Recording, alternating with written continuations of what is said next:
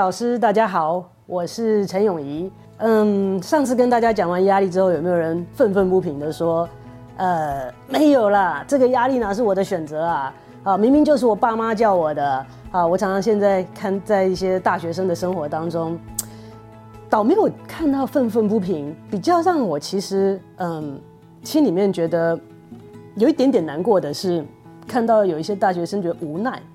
嗯，其实我的有一次啊，在台大就是开一个嗯选修的课，真的是好玩的课，才一个学分。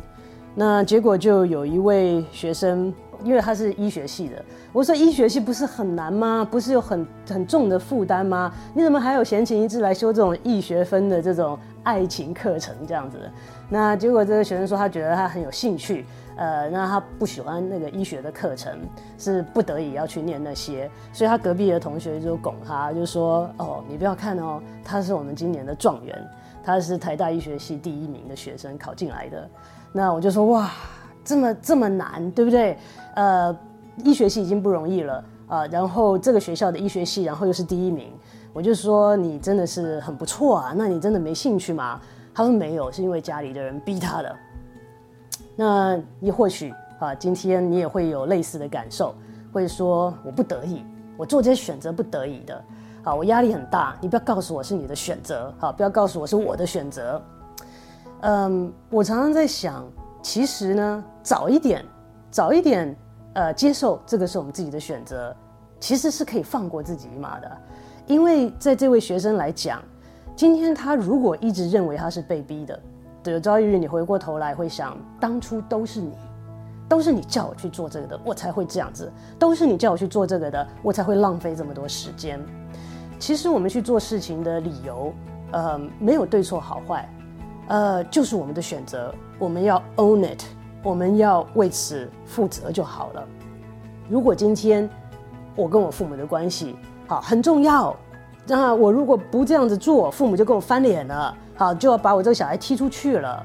那我认为我跟我父母的关系很重要，好不值得这样子做。所以为了我父母的呃这个呃开心，为了我父母的满足，我牺牲去做这样的选择。还是你的决定啊，你可以决定决裂啊，你可以决定用其他的方式来处理这样子的问题啊。可是当下，如果你决定希望家里面的和谐，希望父母亲的快乐，珍惜你跟他们之间的关系，这样子去做这个决定的时候，它就是你的决定，你接受了它，你就接受它的后果。那人生当中，其实。嗯，算是说有幸运，或者是也不幸运吧。很少有任何的一个两个决定是，嗯，决定一切的。其实也就是说，其实我们有很多的机会可以做不同的决定，甚至可以做选择不一样的路。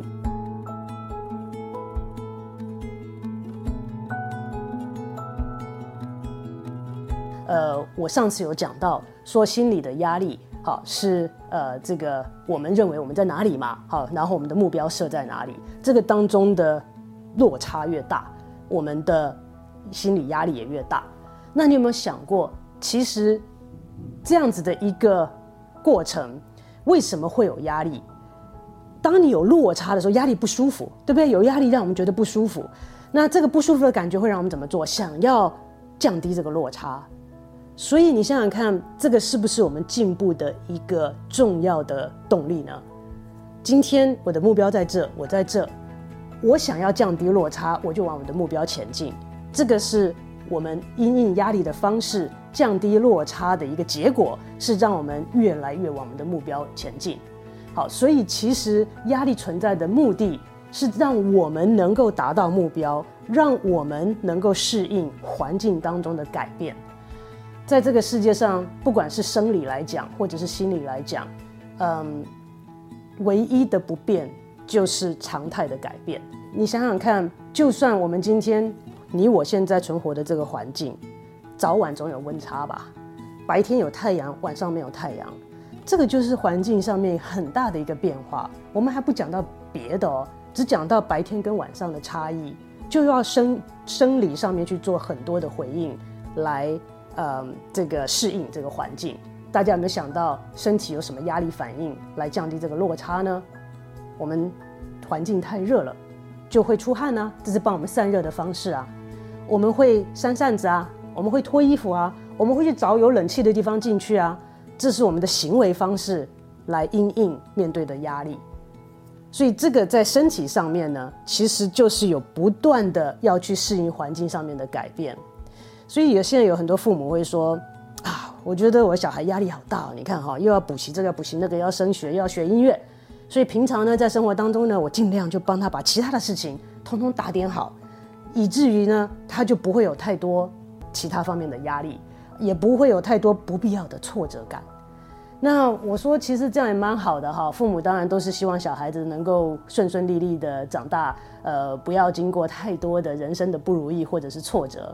但是呢，我跟这些父母讲，呃，除非这些孩子将来永远不需要学会引领压力，永远不需要学会面对挫折，永远不需要学会跌倒了要怎么爬起来，不然的话，早学早好啊。所以，能够学习这些东西的方式，没有别的捷径。只有靠自己走过来才会知道。我其实是到年纪很大的时候啊，才学一种运动，叫做滑雪。因为我一直认为那是一个非常危险的运动。呃，这个呃，每次同事去滑雪回来都什么上石膏啦，什么断手断脚的。那结果呃，后来我结婚了之后，我先生很喜欢滑雪。那结果我们就决定呃说好吧，那一起去。那我又去上课。所以到了山上呢，呃，这个很多小朋友在学滑雪的地方，我一个大人在那边跟他们学，我就看着这些小朋友学滑雪，穿上那个雪橇，好，也是就是他身体的几倍啊，好，然后呢，结果他就没太怕呢，走走走走出去，啪，跌倒啊！我在那边看看半天，哈，那一步是很难踏出去。我看了很久，悟到一个道理呢，为什么这些小朋友不怕，没有无所畏惧的往前冲啊？他们离地比较近。就跌倒了，马上就可以爬起来。好，转个弯，翻个跟斗，马上就站起来了。所以这些东西，我们越早学的时候，那个伤害越小，学起来的几率越大。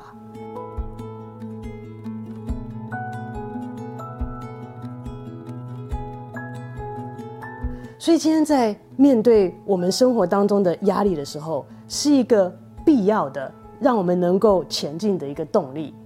你要怎么去面对它呢？嗯，在这边呢，我觉得有呃几点要跟大家呃分享的。第一点，先辨识你的压力源在哪里。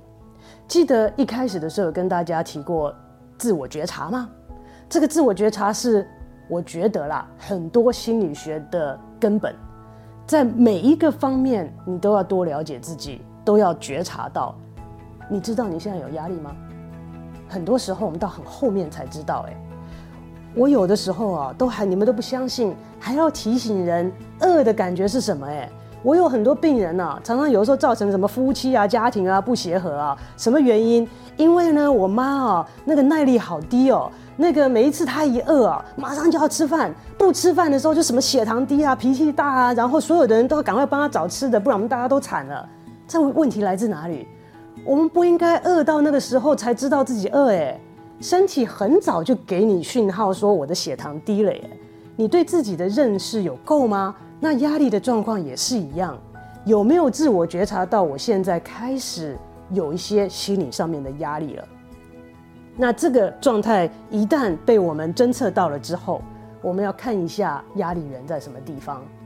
这个压力源可能有什么？来自工作上的，来自家庭里面的。来自人际关系的，来自夫妻关系的，来自亲子关系的，把这些大的方向定下来，我们的目标就在于定下来，让你有压力的那个当下那个因素，他的目标是什么？你的目标是什么？你的目标是成为全校第一名的老师吗？定的很高啊，这有两个因素嘛，对不对？定的很高，你那你认为你现在在哪里呢？如果你现在认为我已经做的不错了，差不多我也是全校差不多第一数一数二了，不会有压力吧？来自于这个落差，所以你要怎么去定义？第一个，你要知道你的目标在哪里；第二个，你有没有正确的定位你自己？有些人喜欢华人嘛，谦卑嘛，不够好，不够好啦。好，还要再努力，还要再努力啊！这些客套话也就算了，我们心里面如何定位我们自己？我希望我们还是用诚实的方式。所谓诚实啊，其实是诚实加上确实。好，accurate，我们能够准确的来定位我们自己。其实谦卑的定义，humble 的定义，不是老是认为自己不好，哎，是要知知道自己的限度。知道自己的 limitations，才就是叫做谦虚跟谦卑。